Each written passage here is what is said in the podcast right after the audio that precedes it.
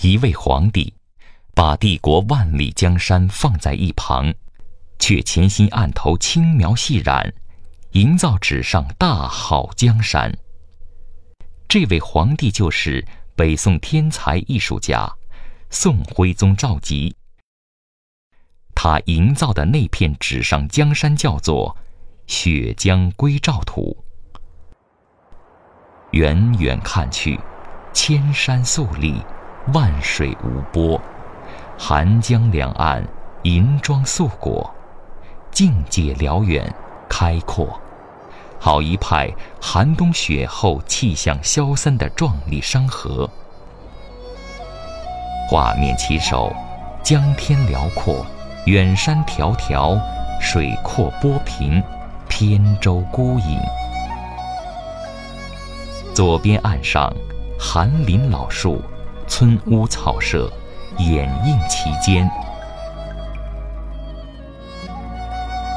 画面进入中段以后，山势渐渐高耸，群峰迎面静立，山林萧疏，草木凋零，村落依稀，楼台隐约。前山脚下，四个行客正要过桥。走向前方土墩后面的村舍，而村舍前边，两个渔人划着篷船正在靠岸，另一个站在岸边帮忙，点出归赵之意。画面后段是一片内湖，湖边有渔人张网，对岸有林中楼台。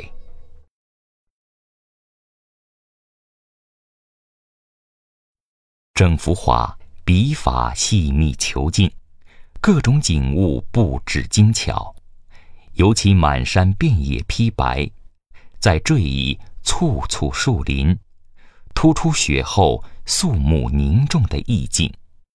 构图上，主要以开阔的平原法为主，中间高耸的群峰用深远法构图。全画布局。富有高低错落的节奏感，使观者仿佛坐在舟船中，沿江眺望时时变换的景色，有身临其境的感觉，充分展示了长卷绘画的魅力。画面右上角有赵佶题写的《雪江归赵图》，左侧也是赵佶的题款，宣和殿制。和画押“天下一人”，画面上方还有乾隆皇帝的两段题跋。画卷银首是乾隆皇帝题写的“积素超神”，并前有乾隆御笔。画卷后部从右向左依次是北宋丞相蔡京，明代名士。王世贞、王世茂，明代大书画家董其昌的题记。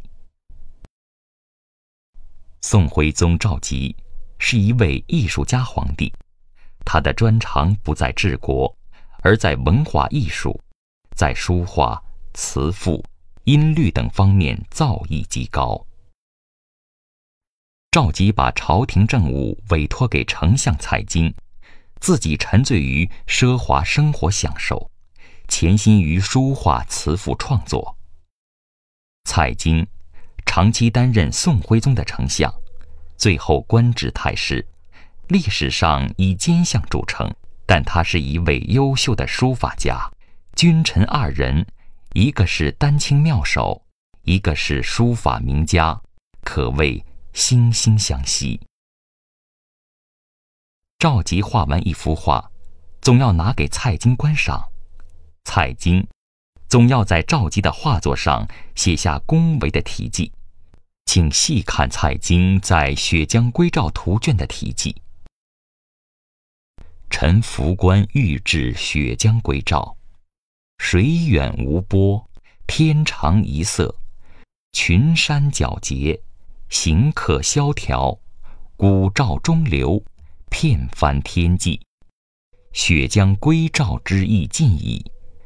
天地四时之气不同，万物生天地间，随气所运，炎凉晦明，生息荣枯，飞走蠢动，变化无方，莫之能穷。皇帝陛下以丹青妙笔，备四时之景色，究万物之情态于四图之内，盖神志与造化等也。落款是大观庚寅季春说，太师楚图公致侍臣精谨记。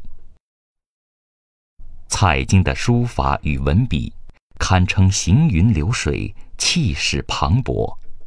从他的这段题记，可知赵佶当时共画了四季四图，但现在只能看到《雪江归照图》这幅冬景，其他的三景。大概永远消失在历史的烟尘中了。